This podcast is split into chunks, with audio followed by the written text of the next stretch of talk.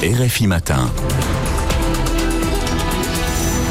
Mais ce matin, pour commencer, cap sur la Thaïlande, à la une en Asie, le volte-face de l'opposition thaïlandaise, le Move Forward, principale formation progressiste qui a dominé les dernières législatives eh bien ce parti abandonne sa mesure phare. Bonjour Vincent Souriau. Bonjour à tous. On ne parle plus de réviser l'infraction de lèse-majesté et c'est un tournant dans le paysage politique thaïlandais. Oui, c'est un point de friction depuis des années en Thaïlande, le poids de la monarchie dénoncé par une partie de la jeunesse qui s'est mobilisée en masse aux dernières élections et qui a voté Move Forward pour, comme son nom l'indique en anglais, aller de l'avant, sortir des pesanteurs du conservatisme thaïlandais. Il y a eu un élan, il y a eu ce résultat historique aux législatives, 151 sièges, et Pita, le visage de ce mouvement, Pita, l'intello, diplômé d'Harvard et du MIT aux États-Unis, y a cru il y avait de la place pour devenir Premier ministre, mais raté, bloqué par le Sénat conservateur, il n'a pas pu transformer l'essai. Et il a hérité de plusieurs procédures judiciaires. Oui, c'est un classique en Thaïlande, les affaires surgissent toujours au bon moment pour couper les ailes des opposants, et en l'occurrence, la justice reprochait à Pita d'avoir violé la loi électorale,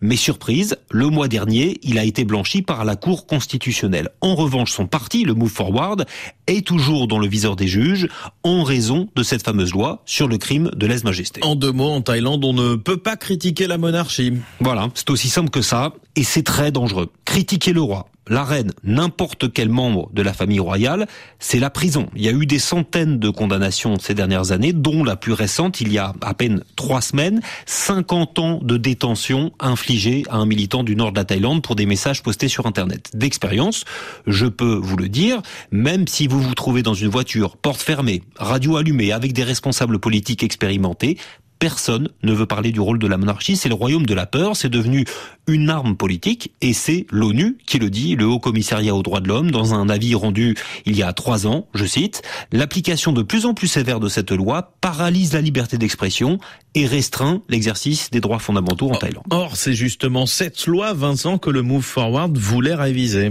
Oui, mais c'était clairement s'attaquer à plus gros que soi et la Cour constitutionnelle qui a blanchi Pita à titre personnel n'a pas laissé passer cette promesse électorale. Le Move Forward en tant que parti, en tant que formation, en tant que personne morale, est mise en cause au motif qu'appeler à réviser le crime de lèse-majesté, c'est déjà violer la Constitution. Et dans sa décision du 31 janvier, la justice a ordonné que le parti cesse toute communication à ce sujet. C'est fait. Il n'y a plus une trace de cette mesure sur son site internet, plus de discours sur ce thème.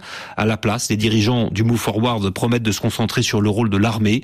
En réalité, ils sont convaincus que leurs déboires judiciaires ne vont pas s'arrêter là et qu'une dissolution pure et simple du Move Forward est toute proche. Vincent Souriau, à la une en Asie, comme chaque matin de la semaine. Merci beaucoup.